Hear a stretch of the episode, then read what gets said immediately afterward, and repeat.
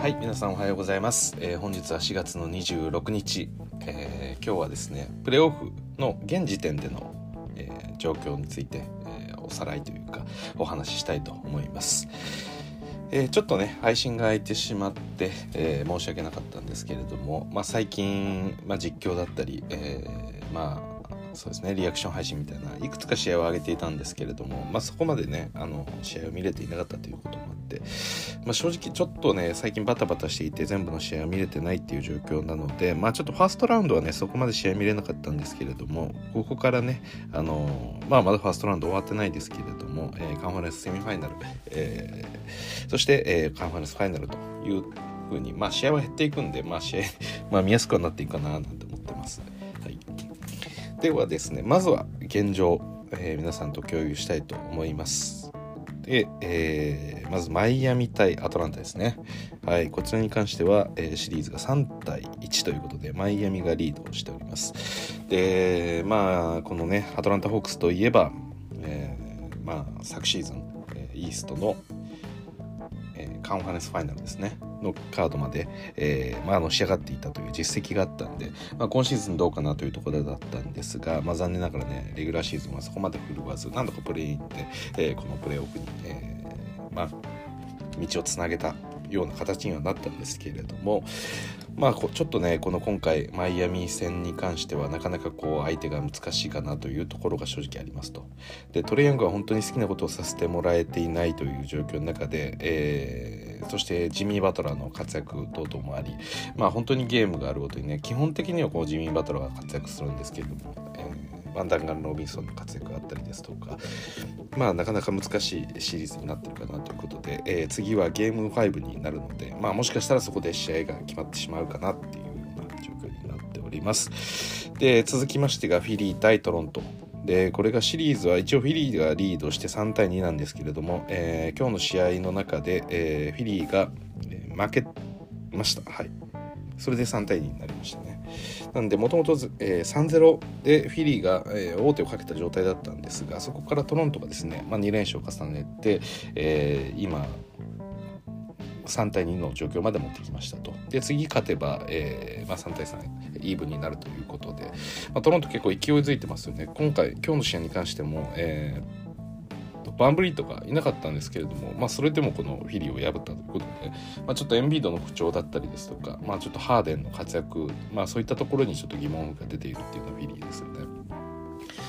で、まあ、今シーズンに関しては、えーそうですね。ハーデンと、えー、ベン・シモンズ。この電撃トレードがあって。で、まあ、ベン・シモンズ、まあ後から話しますけれども、まあ、彼に関して、えー、今シーズンはねあのシクサーズでは全く働かないっていう状況にあったんで、まあ、それと比べるとねあのこのフィリーが圧倒的勝ちトレードだったように、えー、見えてはいたんですけれども、まあ、いざ蓋を開けてみてこのプレーオフに入ってくると、まあ、このトロントにかなわないという状況があると。で、えー、トロント自体が、まあ、弱いチームかと言われればそういうわけではないんですが、まあ、正直なところ、まあ、このインスタンカンファレンスの中で、えー、優勝争いをできるようなチームかというと、まあ、おそらくその可能性はやっぱり低いと思うんですよね。でそこに対して今結構まくられてるっていう状況を考えると、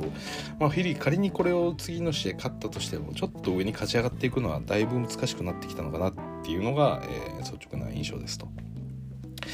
そして、えー、続いてのカードはミルウォーキーバックス対シカゴブルーズ、えー、カードとしても、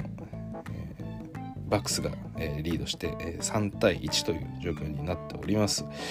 で、えー、そうですね。あのまあこのカードちょっとどうなるかっていうのは分かんないんですけれども、えーまあ、一応ねミドルトンの怪我があったりとか、えー、ブルズにととってあのまあ、ちょっと有利な展開になるのかななんていうのを期待したんですけれどもやはりそこはバックス強しということで、まあ、なかなかねちょっとチームがこううまく回っていないというか、まあ、最終的なこのなんでしょう押し切る力みたいなところがあのブルーズにはやっぱりなんか物足りないような気がしてます。で、まあ、シーズン前から私が、まあ、言っていたことであるんですけれどもやっぱりこのブーチェビッチと、えーラビーン。まあ2人ともいいプレイヤーではあるんですけれども、うん、まあデローザも今季ねめちゃくちゃ良かったんですけど。なんでしょうかね。もうちょっとこう破壊的なスタープレイヤーみたいなものがいないとこの優勝っていうのは難しいのかなっていうのを改めてこう感じさせるというか、うん、なんかそういうチームになってるかなっていう気がしてます。はい、で、えー、続いてがボストン対ブルックリンということで、えー、今日はね、まあ、このシリーズのために、まあ、この配信を始めたと言っても過言ではないんですけれども、えー、なんとですね今日ボストンが勝利して、えー、ボストン、えー、ブルックリンをスイープしました。で、えまあ、今回の2022プレーオフに関しては、まあ、まずは、え、このボストン・セルティックスが、え、次のステージに足を進めたという形になります。え、今日時点で、え、この第1ラウンドをクリアしたチームっていうのは、ボストンのみつまり、えー、スイープされたのは、えー、ネッツのみということになりました。でそうですね、まあ、ボストン・セルティックスが、えー、このシーズン終盤にかけてから、えーまあ、異常な、え、オフェンシブレーティングディフェンシブレーティングを誇っていて、まあ、ネットレーティング的にもあの1位になるような、まあ、そんな活躍を見せていたこのボストンだったんですけれども、えまあ、ボストンが強いっていうのは間違いないですよね。でやっぱりこれまでそのディフェンスとかでも少しこう問題があるようなチームっていうイメージが結構あったんですけれどもやっぱりこうヘッドコーチの、えー、交代から、まあ、一気にこう、まあ、育ってきたで、まあ、テイタムが本当に何でしょうもう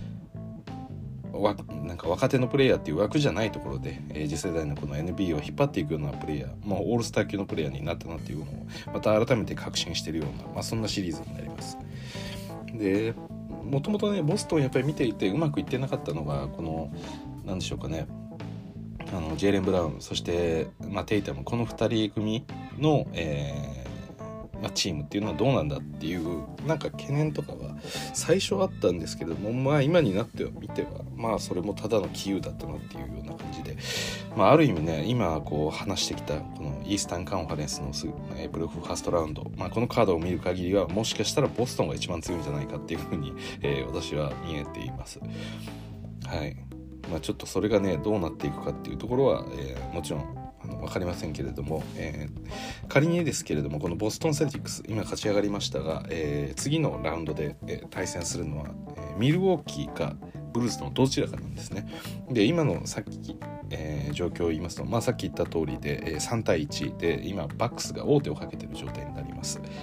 なのであのバックスが次勝利すれば、えー、カンファレンスセミファイナルでボストン・セレティックス対、えー、去年の覇者バックスが当たることになります、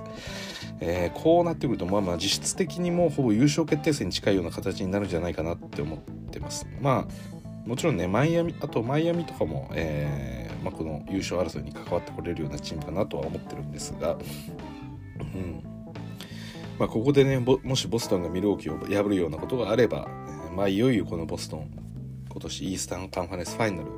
えーまあ、NBA ファイナルに向かうようなチームになるかもしれないっていうのが、えー、今の状況ですと、まあ、本当にね、まあ、抜かりないバスケットというか、あの、まあさすがにそのボストンの強さももちろんそうなんですけどやっぱりブルックリンのひどさもあのあるんじゃないかなっていうふうには見ていて、あのー、まあそうですね特にケビン・デュラントの不調っていうのがやっぱり一番気になるところですよね。あのボストンのディフェンスがいいから KD が活躍できていないっていう見方もあるんですが、まあ、それ以前に何でしょうもっと圧倒的なスコアラーだった KD それこそ、えー、まあ、タイトにディフェンスされようが、えー、ダブルチームされようが、あのまあ、マークマンが全部自分の方向相手のディフェンダーが自分をケアしているような状況があっても得点を決めるからこそ KD だったわけで、えー、私は本当に KD はあのまあ、NBA 史上最高のスコアラーと言ってもいいんじゃないかって思うぐらいに、えー、あまりにもこう理不尽なバスケットをしているっていう印象があったので、まあ、今のね、まあ、ボストンのディフェンスがいいからっていう理由で、えー、KD が得点を取れないのであればそれは単純に何でしょうこの KD の、まあ、一つのこの時代の終わりみたいなところを見てるのかなっていう印象があります。はいであとはそうですねやっぱりそのまあ、それぞれこうアイソレーションがやっぱりものすごく多いチームですしもともとこのビッグ3構想みたいなものに関しても何何でしょうそのケミストリーとか、まあ、そういう問題ではなくてそもそも、えーまあ、アイソレーションが異常に強い3人を揃えれば、まあ、戦術も何もかもその攻撃力で破壊するんじゃないかみたいなところが多分チームコンセプトとして一番メインにあったと思うんで、まあ、それを実際のところ、えーそのモンスター級のプレイヤーとして入れた彼らのパフォーマンスが落ちてきてるってことであれば、うん、そもそもこのネッツのもう屋台骨はもう崩壊しかけてるところかなっていうふうにも感じてます。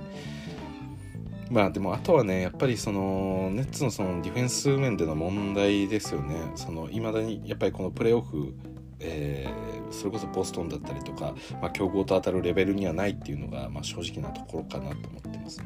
で私もこれまでねその最初ネッツでビッグ3を作る時ハーデンカイリー KD この3人が揃った瞬間、まあ、あのシーズンであればあのもう攻撃力だけでなんとかなったのかもしれないなって思ってたんですけれどもさすがにねこの、えーまあ、パフォーマンスが落ちてる KD と、えー、カイリー、まあ、この2人だけで、えー、あとはディフェンスは気にしなくていいでしょうなんていうことはそこまで成立しえないのかなっていうふうに思ってます。はい。でいろんなねいいシューターも、えー、集めてはいるんですけれどもなかなかねあのー、でしょうディフェンス面での問題っていうのをクリアできずにいるっていうところがまあちょっとこのブルックリン難しいですよね。あとこのビッグマンそうですよね、まあ、オールドリッチは今そんな出てないですしドラモンドだってクラクストン、まあ、どちらにせよね。ビッグマンの中でもこうストレッチできるタイプではないんで。まあそうですね、まあ、KD だったり、えー、カイリーだったり、まあ、そのペリメーターのエリアの中でも、あのー、まあ、活躍できるようなプレイヤーに対してこうスペースを広く与えてくれるような、まあ、そういったまあ何でしょう。ステストレッチができるビッグマンっていうのはあのこの今のネッツの中ではちょっと難しいという問題があって、まあ、実際ねこのクラクストンもシュートがやっぱり苦手でフリースローも今日たくさん外しているような場面もあったりとか、うんまあ、やっぱりやはり、まあ、今の段階で、えー今のこの NBA のレベルの中で、まあ、こういったチーム作りっていうのがそこまでうまくいくのかっていうところが改めてこう疑問が出たような、まあ、そんなシーズンだったと思います。まあ、とりあえず、えー、ブルックリン・ネッツ、えー、プレーオフ敗退ということでお疲れ様でした。ここからはねあのボストンがそのブルックリンを破ったという、えー、この実績を持って次のチーム、えー、試合に挑んでいくかと思います。さあ続きまして、えー、ウエスタンカンファレンスファイナル、えー、どこから言っていこうか迷うんですが、えー、まあ一番言いたいのが一番先に来てるんでもう話しちゃいますけど、えー、フェニックス・サンズ対、えー、ニューオーリンズ・ペリカンズ。要はこれ1位対8位ですよね、えー、今シーズンフェニックス・サンズといえば、えー、フランチャイズレコードの、え、最多勝利を、え、飾ったシーズンになって、えーまあ、クリス・ポール、えー、デビン・ブッカー、えー、あとミカル・ブリッチーズだったりキャム・ジョンソンだったりエイトンだったり、まあ、いろんなプレイヤーたくさんいいプレイヤーが揃ってるチームです。で、えーまあ、正直言って今季にはサンズの優勝があるんじゃないかっていうのが、まあ、皆さん多くの見立てだったと思います。まあ、レギュラーシーズンね、終盤にもなってくれば、まあ、サンズの強さが本物だっていうことは、まあ、誰の目に見ても明らかだったんで、まあ、これを打ち破れるチームが本当に存在してるのかっていうような感覚でした。はい。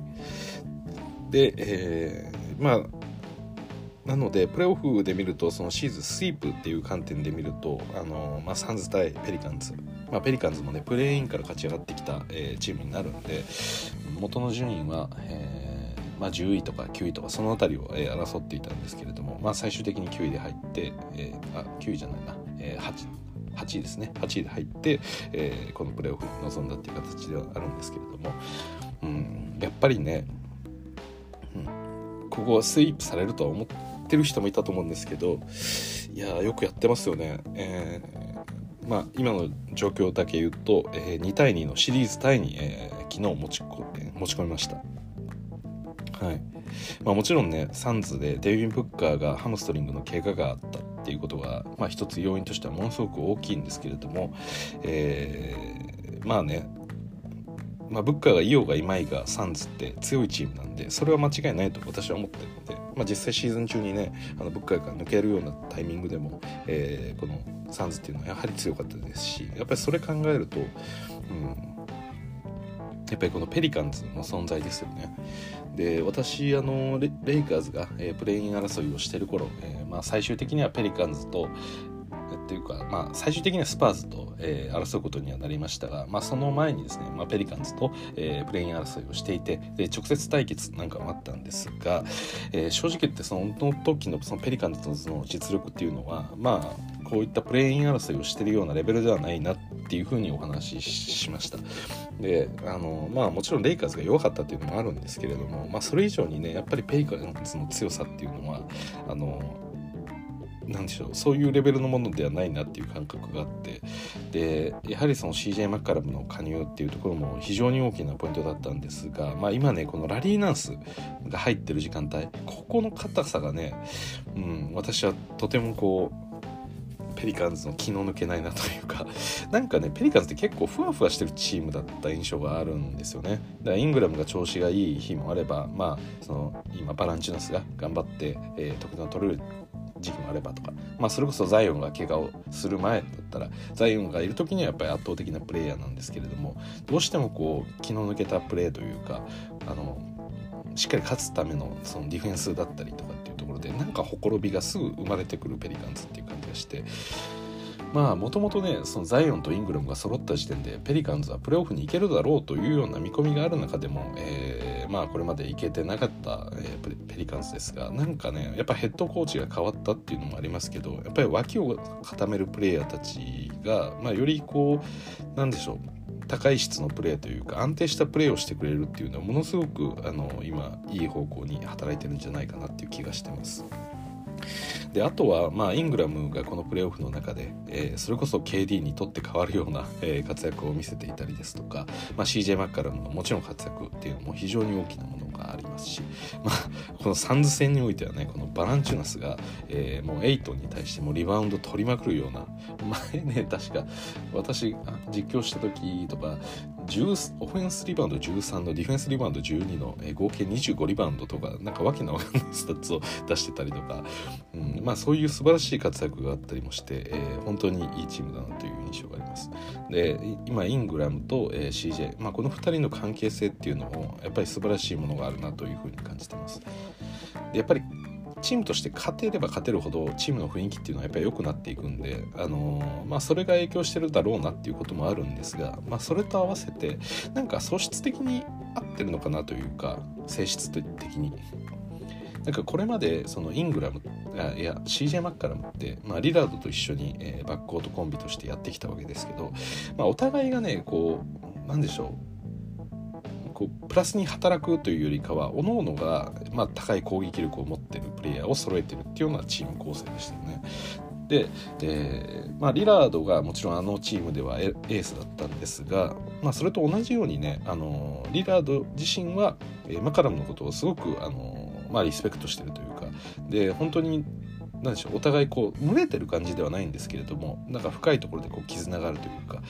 えー、お互いをリスペクトして、えー、ボールを持たせて、えー、プレーする。で自分が行く時があれば、えー、相手に任せる時もあるみたいな形で、え、まあ結構ねこういったエースガードみたいな、えー、攻撃撃力のあるガードっていうのはどうしてもねあの自分でボールを持ちたがってしまうんで、まあ、なかなかその辺りうまく、えーまあ、プレータイムにしろボールにしろ、えー、スコアにしろシェアするのが難しかったりするもんですけれども、まあ、それに関してはねブレイザーズでは本当にリラードと、えー、このマカラムっていうのは、まああのー、深い絆を築いていたという、まあ、実績がありましたよね。でこの今ペリカンズを見てみるとあのペリカンズのこれまでの問題みたいな、まあ、ふわふわしてるところにもやっぱりあったんですけどやっぱりそのザイオンの存在っていうのは良くも悪くもあの影響力が大きかったと私は思ってるんですね。でまあもともと AD を、えー、トレードして、えー、ペリカンズにこのまあ、イングラムやってきたわけですけどでそこで、まあ、ある程度ねやっていくうちにこうチームのエースとして、えーまあ、結構我が強いプレーもイングラム多いんで、まあ、それこそねレイカーズにいた時もレブロンとはなんかこう合わねえみたいなことを、まあ、やれてしまうようなまあなんでしょうかねこう自分を持ったプレイヤーというか、まあ、そういう性質があったんで、まあ、俺にやらせろ特にねあの、まあ、若い時期だったんでそういう意志がなんか強かったんですけど、それで後からまあ超大型ルーキーの、えー、ザイオンが入ってきてでプレイタイムも奪われていってで最終的にはチームのエースはザイオンだみたいな雰囲気になってきて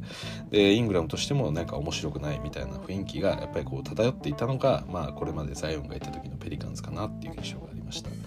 でザイオンが怪我してからもイングラムはじゃあ俺が引っ張る引っ張るってやりながらもやっぱりその気持ち自体は前に行きながらもなんかちょっと空回りしてるような俺がやんなきゃ俺がやんなきゃみたいな、まあ、あくまでそのチームの中で何でしょう自分だろ子だろみたいなそういう雰囲気があったんですけれどもなんかそのチーム自分として強いこのエゴ子としてのエゴを持ちながらもこのチームにとって必要な役割をなんか果たしていくチームにとって、えー、メリットがあるえ貢献一番貢献できる形を取るっていうのはあのまあもともとのイングラムはなんかそれを両立できるものじゃないっていうふうに考えてたかもしれないんですけどなんか今ね本当にこの CJ と出会ってからそのイングラムのなんかあり方が変わったかなっていう印象がちょっとあります。これ全部私の妄想ですよ。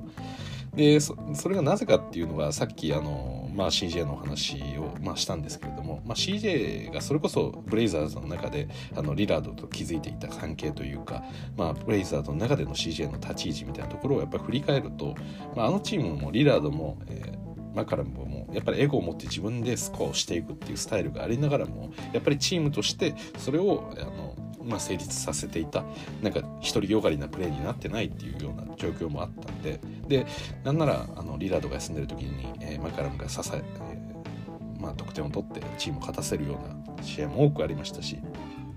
なんかそのお互いエゴが強い2人同士がリスペクトを持って同じチームの中で共存してプレーしていくみたいなところを、まあ、CJ はよく分かってるんで、まあ、今回エゴが強いイングラムと一緒に組んだ場合でもそれはそれとしてあの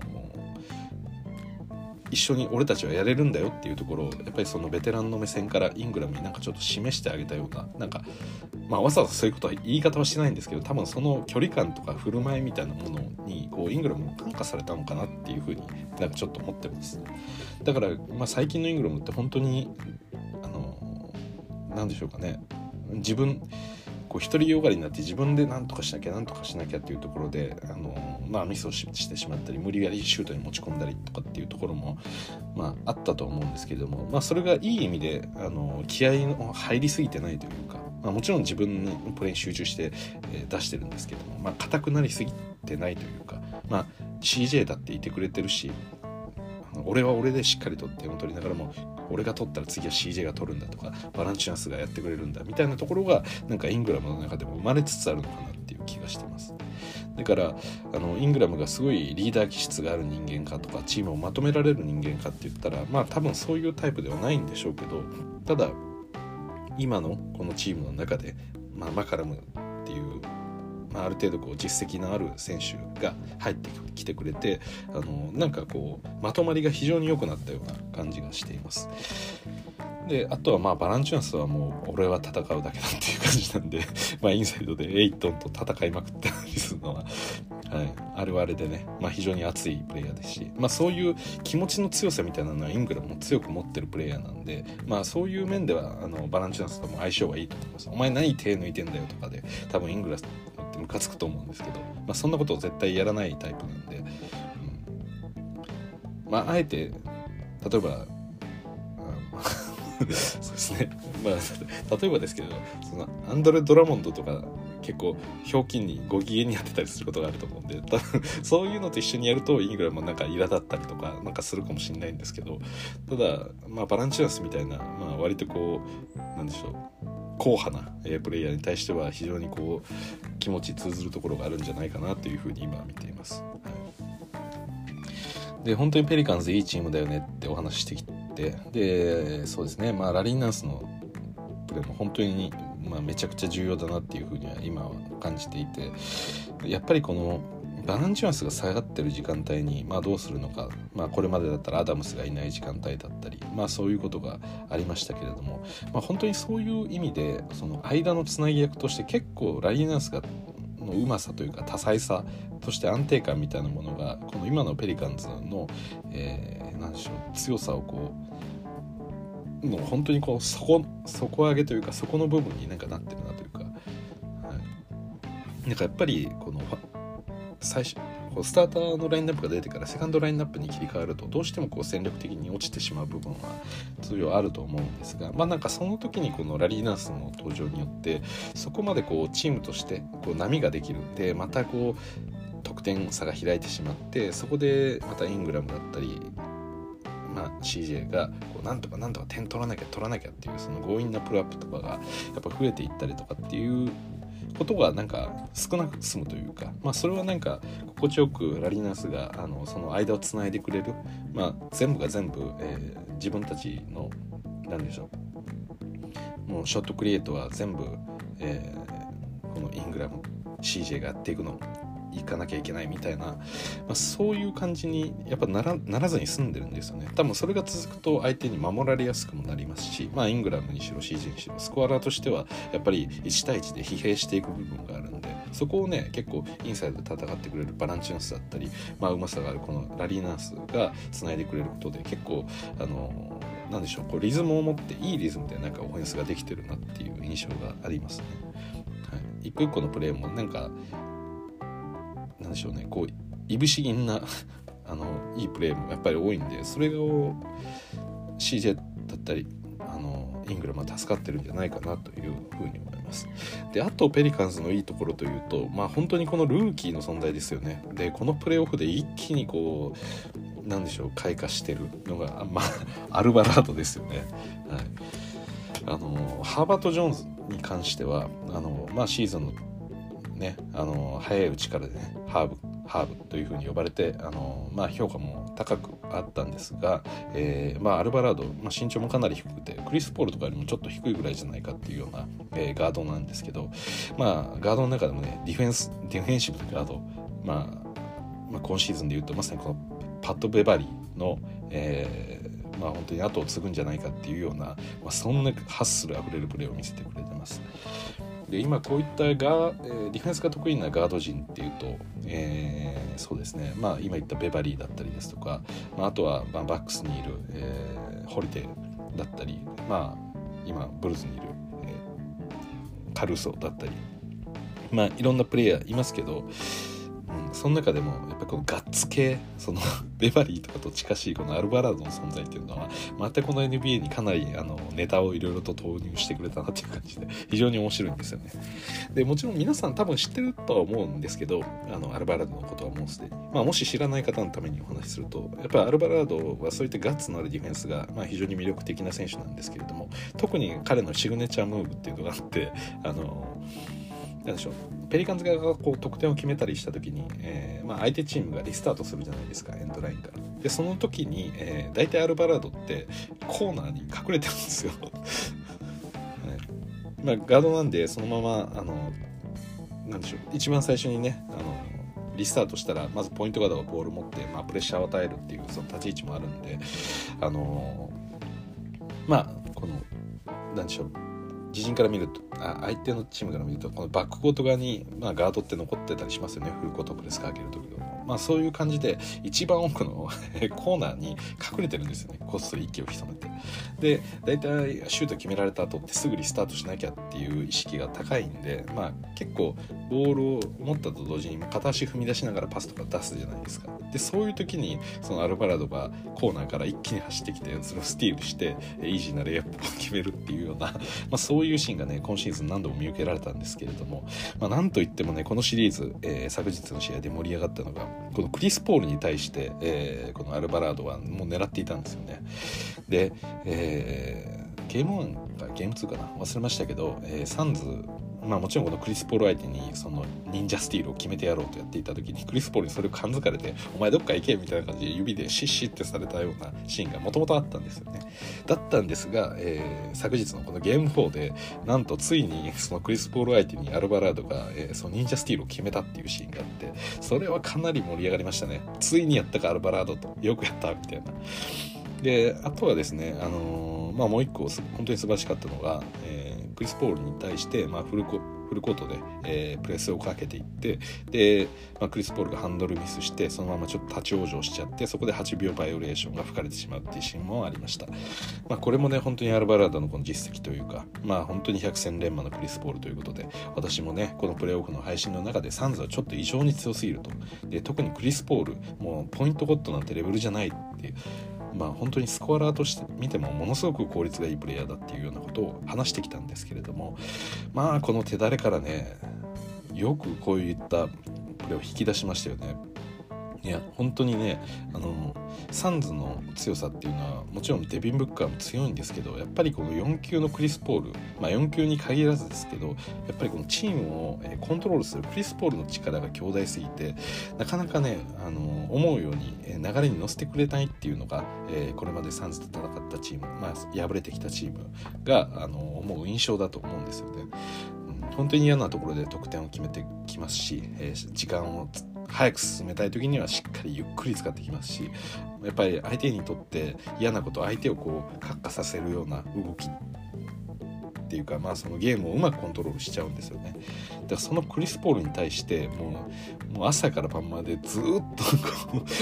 うあのアルバラードが目をつけてるわけですよね。はい。まあ、もちろんねスターターではないんであの出てくるタイミングっていうのはあるんですけど、まあ、そっからはねもうクリス・ポールにベタ付きするんでエイトンのピックアンドロールとも全部こうファイトオーバーしていくぐらいの勢いでいくんでいやーこれは本当にねもうクリス・ポールにしちゃもう厄介でたまらないと。でただでさえ今のサンズってやっぱブッカーがいない分ショットクリエイトがあのー、まあできるプレーが減ってるというかもともとサンズはやっぱりハンドラーっていうのはブッカーか、まあ、クリス・ポールがやるっていう風にまあ、やってきたわけですけど、まあ、今ね結構それができなくなってしまっていて、まあ、ミカル・プリッチーズが強引にあの攻めたりとか、まあ、それこそクラウダーとかもドライブするような、まあ、そんそんなチームに今なってしまってるんでやっぱりクリス・ポールとしてもこう今まで持っていた選択肢の幅が結構減ってるわけですよね、まあ、自分が全部こうハンドルしなきゃいけなくてやっぱ試合の負担も大きいですしでしかもスコアリングに対してもあの、まあ、ブッカーと、えクリス・ポール主体でやってきたところがあるんで、まあ、そこも自分で追わなきゃいけないと。でそうなってくるとやっぱりあの疲れが出てきてミッドレンジの精度も下がってくるしでエイトに対してもあのまあ、このバランチュナスがしっかりついてるわけですからあの、まあ、単純なピックアンドロールっていうのを、まあ、そこまでまあ8はなんかしっかりと決めたりもするんですけど、まあ、自由にはやっぱりさせてもらえないですよね。でそういう時にまあブッカーにボールを振ったりだとか、えー、まあいろいろ、あのー、まあ、クリス・ポールとしては選択肢あったと思うんですが、まあ、そういうのがない中で自分の負担も増えていてでハンドルする時間も長い、まあ、それをずっとスティールしようと狙い続けてくるアルバラードの存在が鬱陶しくて仕方ないんですよねだからこの試合においてもターンオーバーも起こしてましたし、っぱこの存在はかなり今対サンズ戦においてこのアルバラードの存在感っていうのは今めちゃくちゃ面白いですね。なんでまあ今シーズンね、あのー、まあ、プレーオフ、まあ、私のようなレイカーズファンとかも、あのー、なんでしょう、まあ、どの試合見りゃいいんだよっていう気持ちになってるかもしれないですけど、まあ、少なくとも今ね、このサンサンズ対ペリカンズ、この対戦カード面白いですよ。で、特にクリス・ポール対アルバラード、まあ、これが面白い。はい、で、とまあレイカーズファンとしてはサンズにコテンパンにやられてるのがこの2年間なんで、まあ、その恨みを含めつつ、え見たりだとか、まあ、そういうことをしてもいいんじゃないですかね。であとはまあ本当にハーブですよね。うんまあ、昨日の試合では本当にハイライトになるような、えー、スリーポイントシュートに対してのブロックもありましたしいや本当にねすごいんですよね。その1対1でしっかりとついていて相手がステップバックした3をブロックとかそういうことではなくて、えー、こうサンズがどんどんリムアタックをしてきてインサイドに収縮してますと。でその時にキャンペーンか誰かが、えーまあ、左の45度ぐらいのとこですよね。あのワイドオープンになったんですよね。でそこにパスが飛んだんですよ。でハーブは、えー、そのリムの近くから、まあ、ペイントエリアの中から走って、えー、そのキャンペーンに対してクローズアウトしてそれを、えー、スリーポイントシュートをブロックしたっていうのがありました。はい、でこういうブロックができるプレイヤーっていうのは正直言ってあのそうですね。ヤニス、えー、AD であとハーブ。まあちょっとハーブの格を上げすぎましたけど、まあ、でもね本当に何でしょう。ものすごく長さがあって速さがあってえー、まあ届届、えー、そういった形で、えー、追いつけるっていうのは本当に素晴らしいなっていうふうに感じてます。はいなんでねハーブそしてアルバラードこういった、まあ、ディフェンシブアンカーというか、えーまあ、ペリカンズまあ、ちょっとさっき言いましたけれどもやっぱりこうディフェンスの部分でちょっとふわふわしていてそこが気になるっていうのが、まあ、これまでのシーズンだったんですが、まあ、そこを、え固めるようなディフェンシブなプレイヤーっていうのもなんとルーキーから取ることができたっていうのはこのまあペリカンズにとっては非常にメリットが、え大きかったんじゃないかなと思います。はい、というところで次はね、えー、まあこの試合、えーサンズのホームアリーナに変わるんで、まあ、そこでもねしっかりとペリカンズが勝てるかっていうことが一つ注目ポイントにはなってくるかなと思います。であとですねとあ落ちちゃった。えー、続いては、えー、ダラス・マーベリックス対ユータ・ジャズということで、えー、なんとダラスが今日勝ってリードを取りました3対2です、えー、王手をかけた状態になりますでユータ・ジャズ、えまあもともとねあのダラスが勝つかもなっていう感じではあったんですが、えー、残念ながらルカ・ドンチッチの怪我により、まあ、ユタ一気に優勢になったっていう状況があったんですが なんとですねそのルカ・ドンチッチ不在の際に、えー、まあブランソン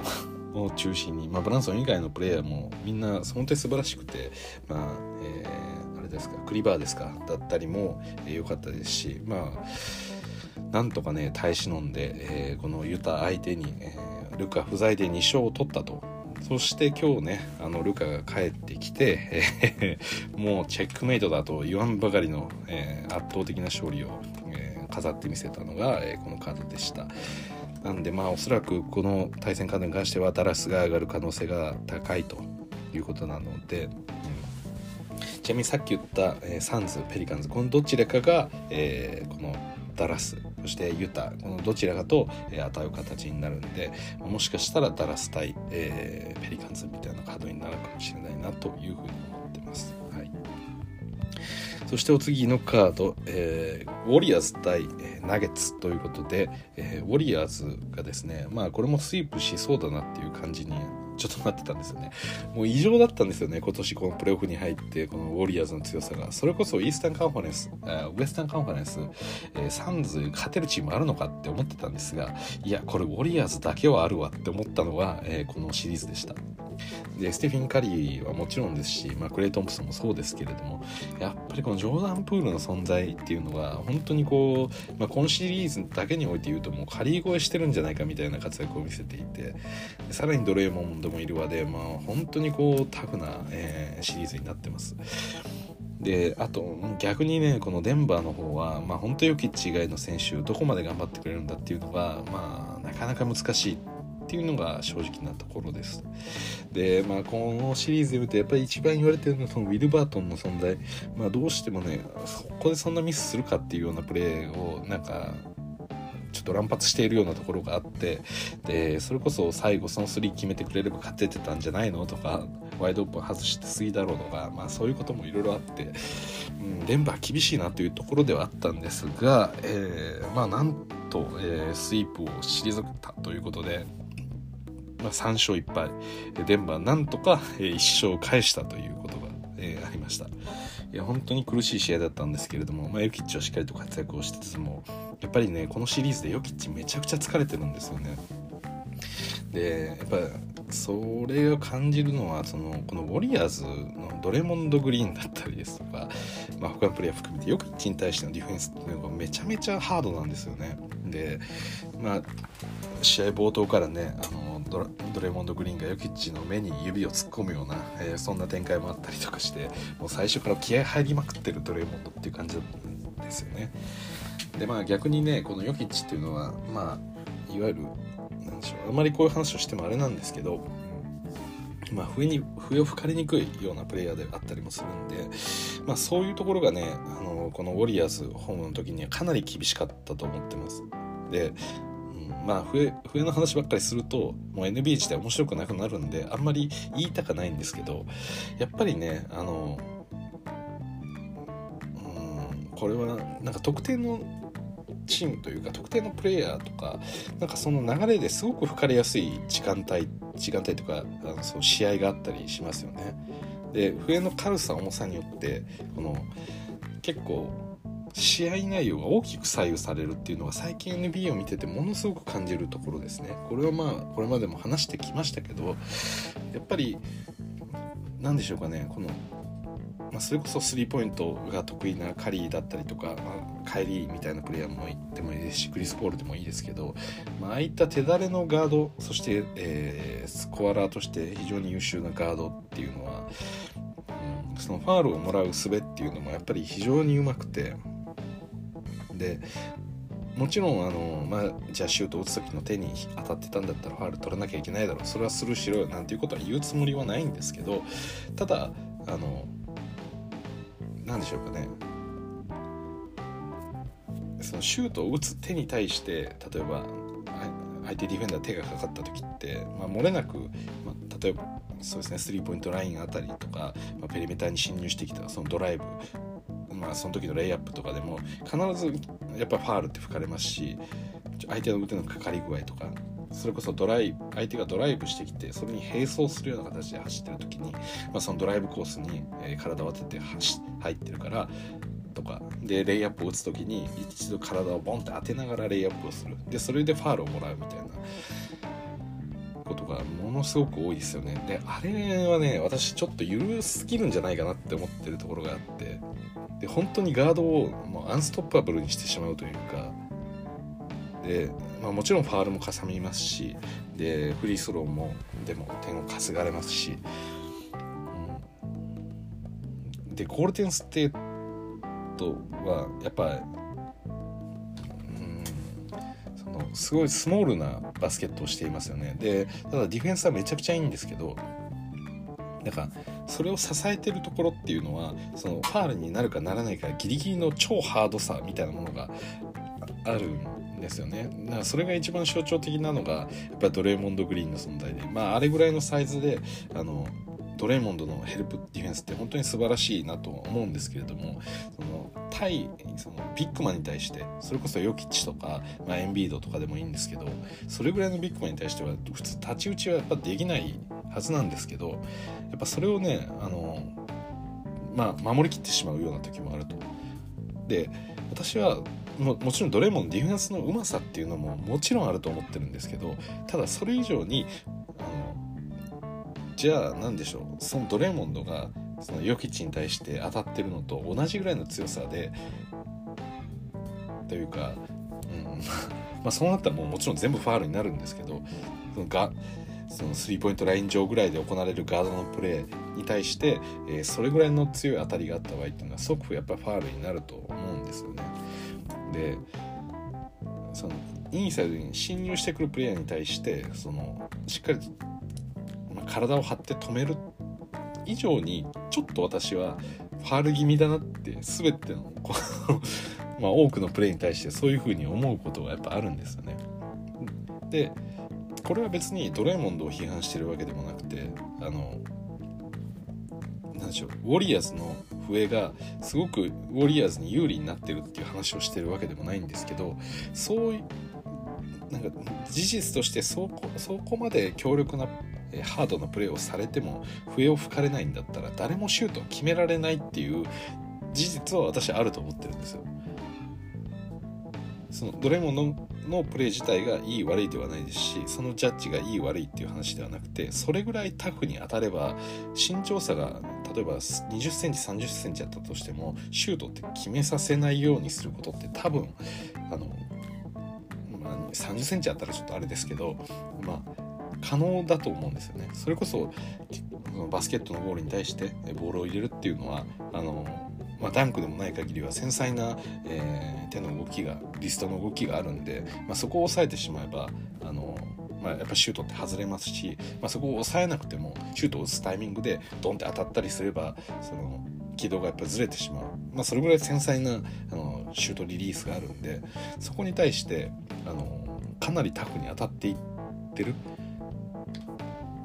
にもかかわらず、え、それがもし吹かれないっていう状況だったらその相手のビッグマンは多分なんでしょうそのオフェンス側のビッグマンはどれぐらいタフな体をしていてシュートが上手かったとしてもシュートってやっぱ決めることができないと思うんですよね。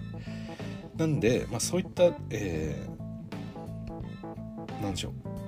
ディフェンスに対してあの本当にこれをこれはあくまでこのウォリアーズとデンパだけの話をしてるわけではないんですけど、うん、ちょっとね審判自体がそれを制限しないと本当にこう得点が入らなくなる。なんかそれはハードな NBA が面白いとかいうわけではなくてヨキッチとかエンビートとか、えー、キャットとか最近のその優れたセンター陣のプレイヤーっていうのが、えー、スコアリングをできなくなっていく状況っていうのがあの起こり得ると思ってるんでなんかここに関しては特にそのリムの下の辺り見づらいっていうのは分かるんですけどあまりにもあのやっぱり無視されがち。で何でしょうかね。それこそヨキッチとエンビードってまあ2人とも MVP 級の今ビッグマンですけどエンビードものすごくファールがもらえる。でヨキッチが逆にあまりもらえない。でこのこれ何が違うかって本当に本人がこうなんでしょうかね。こう食らった感じというかまあフロップでは、まあ、実際にやられたかやられてないかは別として痛がる。でファールを取るもらいに行こうとするような動きっていうのが強いか弱いかでなんかその笛が吹かれてしまうというかでその基準で一度吹いてしまうとそれ以降のプレーっていうのが全部あの同じように笛を吹かれてしまうみたいなことになってでエンビードに対してあのフリースローを大量に献上するっていうような状況が起こりうると思うんですよね。はい、なんであのーそうですね、まあ、ディフェンスにおいて先ほど言ったような、えー、まあ何でしょう身体的にすごい難しいっていう状況があったとしてもハードに行けばディフェンスできる、まあ、これはあっていいと思うんですよ。あの別に何でしょう体重とかサイズそれによってあのバスケットが全部決まってしまわなくてもいいと思うんであの、まあ、しっかりと、えー、ディフェンスをすれば相手を守れるチャンスあるっていうのは残ってていいと思うんですけどただ身長の低いプレイヤーだからこそそのビッグマンに対してめちゃくちゃ強引に、えー、プレーをしていいのかっていうところですよね。うんそれがあの単純にタフに当たってるハードに当たってるっていうレベルじゃないぐらい強く当たってくるっていうところそれをまあ許してしまっていいのかファールの域に入ってるものをとして見なさなきゃいけないんじゃないかなって思うようなところが最近は、まあ、いくつかプレーの中で目立ってる気がします。なんでこのプレーオフに関してもこのファーストラウンド最初のゲーム2ゲーム3のあたりまでっていうのはかなり笛が私は全般的に軽かった印象がちょっとあります。で今、まあ、全部が全部じゃないですよ。ただあのこのゲーム34に入ってきてちょっと試合がもっとハードなものっていうのをこう許可し始めてるような あの雰囲気もあるかなと思ってます。なんかその辺りは何でしょうゲーム1の時とかは、まあ、チームによってあの結構そのジャッジのなんか色がいろいろあったなっていう印象だったんですが、まあ、それがなんとなくこう全体的にハードなものにこうなっていってるような、えー、印象があります。まあ、これはあくまであの印象の私の印象の話なんであれなんですけどまあ今の話は印象ですけどただ私が言いたいところっていうのはこのそこまで強引にやってしまったら誰もシュートなんて決められないよっていうレベルの当たり方とか抑え方とか潰し方みたいなところを許可してしまっていいのかっていうのは私の中であのあるところですね。それはディフェンスにおいての話逆にオフェンスに関して言うとそのレベルで笛を吹いてしまうとあのもうどんなディフェンダーでも守ることができないプレイヤーになってしまうじゃないかっていうのもあります。でももちろんそのプレイヤーがもともと止めづらいプレイヤーであるそれぐらい速さがあったり、え、ドライブがうまかったりとかスリーがうまかったりっていう能力はあるんですけども、まあ、そうじゃなくてそのファールをもらいに行く技術が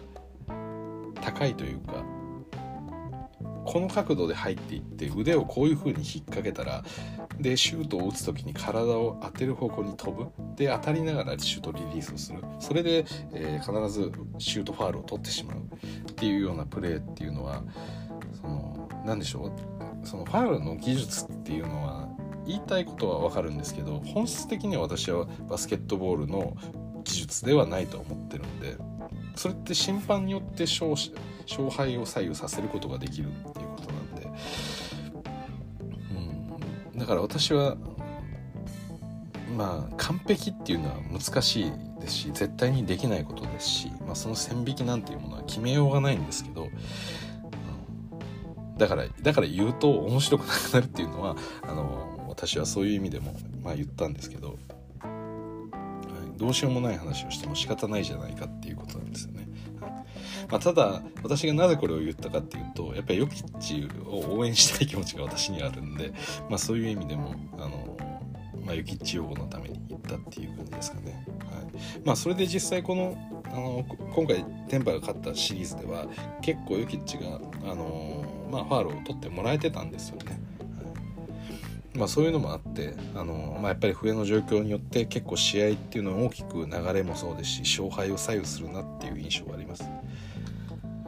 いやだって私まあこのバスケットに関してやっぱずっと言ってるのが、まあ、勝てばえ勝とうが負けようが基本的にはまあ攻守交代を毎回していくわけじゃないですか。でターンオーバーを起こさない限りは基本的には片方が入れたい片方が入れてってことが続いていくんででやっぱり終盤になってあの、まあかなりなんでしょうもうそれこそワンポゼッションツーポゼッション差みたいな試合展開ってやっぱ簡単に起こりうるじゃないですか。はい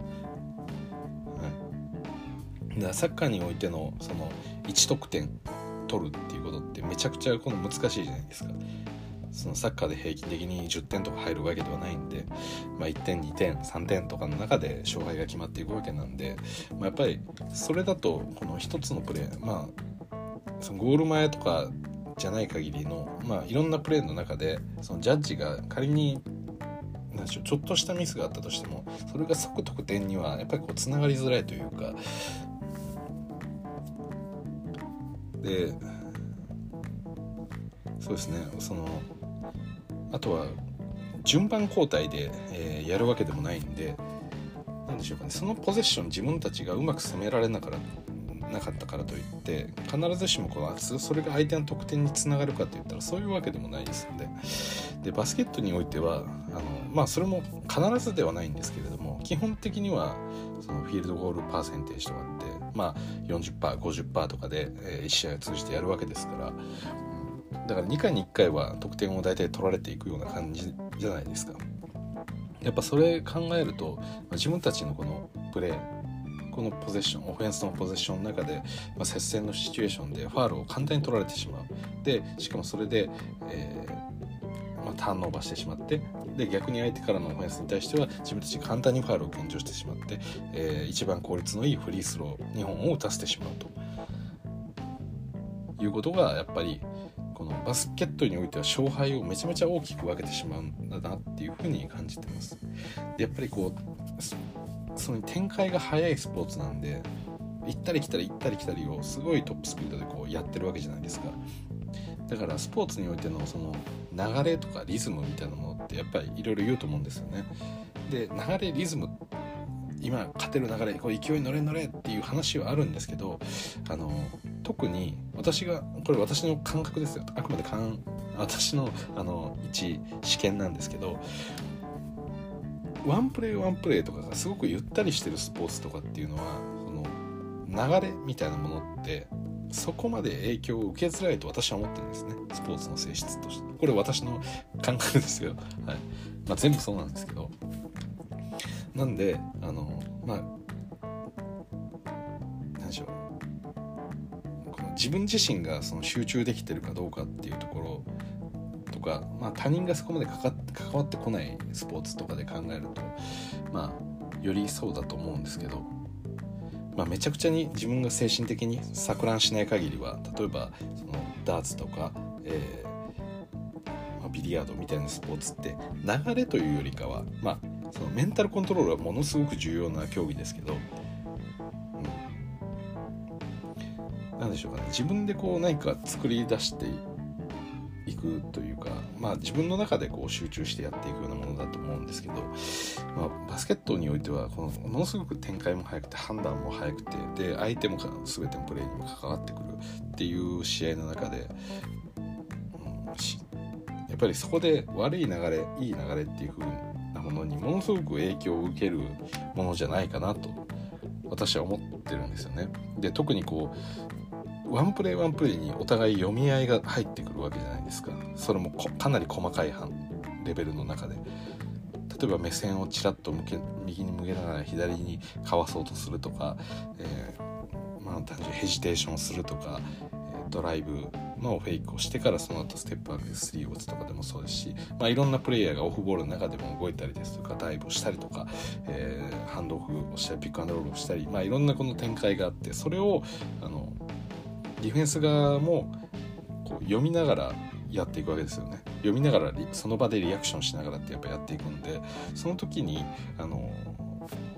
この思い切りよくやれるかで判断を間違えないかみたいなところはやっぱりその試合の大きな流れの中にかなり影響を受けると私は思ってるんですよね。なんであのそういう審判何かのプレーをするたびに笛を吹かれる何かのプレーをするたびに笛を吹かれるみたいな状況ができてしまうとそのディフェンダーは必ずアグレッシブなプレーができなくなっていくんですよね。でそのじゃあどれぐらいアグレッシブなプレーをやっていいのかどれぐらいアグレッシブなプレーならこのプレーを止めることができるのか、そのラインって微妙もう微妙なラインじゃないですか。判断のつけようがないというか、だからこそこの NBA の審判って本当難しいだろうなと思っていつも見てるんですけど、うん、それによってね試合の勝敗って本当に大きく変わってると思うんでなんか私は正直分かんないですけどまあものすごいこの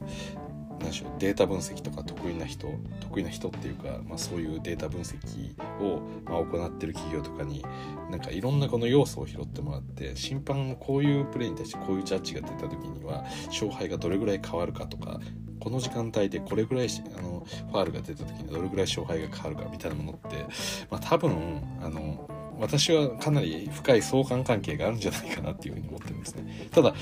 あのなんでしょう。その要素が多すぎて多分分析としてはすごく難しいとは思うんですけど、うん、まあ単純にねあのファールがすごく多いチームが勝てるみたいな話って、まあ、それぐらい優れたプレイヤーがいるからこそ止められなくてファールしちゃってるから多い。っていう見方もできると思うんでそれは審判がどうだっていうよりもそのプレイヤーの持ってる能力によって決まってるっていうような見方もできると思うんで、まあ、何を取り入れて何を排除すべき要素なのかっていうところを多分見出すのがめちゃくちゃ難しいと思いますしものすごく流動的なスポーツなんで、まあ、評価のしようもないと思うんですけどなんか 私の感覚的には本当にその審判のジャッジで試合が決まってっていってるなって思う試合がいくつかあったりします。はい、なんでまあ、もちろんそれはあのファールをもらうっていうことを自分のプレースタイルの中に取り入れてるタイプのプレイヤーがいると余計にそういったことは起こりやすいっていうことですよね。だからそれはなんか私としてはあんまりこう、うん、そうですね納得感があまりない負け方というかだと思ってしまうんで。まあそういった ま長話になりましたが、はい、心配について今日ちょっと話してみました。で最後ですねお待たせしました、えー、メンフィスグリズグリズリーズ対、えー、ミネスタ・ティンバールブス、えー、ここもですねシリーズタイになりました。2対2ですね。でそうですね、まあ、まあ、ちょっと時間もあまりないんで、まあ、このカードに関しても、まあ、ちょっとお話あまりしないんですが、えー、まあ私がちょっとメンフィス気になってるのがやっぱりジャモラントですよね。うん、やっぱり何かかなりその空中戦に持ち込もうとしてるというかドライブしてからあのあの、まあ、空中で誰かをかわしてとかなんかそういうプレーになんか寄りすぎてるなっていう印象があってこのレギュラーシーズンメンフィスがやっぱり強かったのってモラントのフローターだと思うんですよね私は。で以前から言ってる通りこのトレイヤングにしろ、えーなんですかねこういった小さなガード陣のうまいプレイヤー強いプレイヤーってやっぱりそのフローターが打てるかどうかだと最近思ってるんですよね私的には。やっぱりこのえー、ペイントの中に入ってどうするかっていうところは非常に大事ですという話でまあちょっとすいませんもう時間がないんで言いますけど、え、あと最後ニュースで言うと、えー、ベンシモンズが えー、今シーズン、えー、もう出場しないっていうことが決まりました。まあちょうどね今日はスイープしたんで、まあ、それで終わったんですけど、まあ、そうじゃなくても出てなかったようですね。はい。であと、えー、MIP ジャモラントが選ばれました。で、えー、まあモラントが MIP ってなんかちょっと変だなって まあものすごく成長したっていうのは分かるんですがもともとオールスター級のプレイヤーじゃないかっていう意見もあると。でまあそのジャモラントは結局そのトロフィーをチームメイトのベインにあげたそうです、はい、ベインの方がね、まあ、得点の上がり幅大体平均得点9から18に上がったりとか2倍近く上がってたんで、まあ、それを評価して彼はリスペクトを示したっていうことなんでしょう。ということで、えー、最後駆け足になりましたが今日ここまでお聴きいただきどうもありがとうございました。それじゃあまた。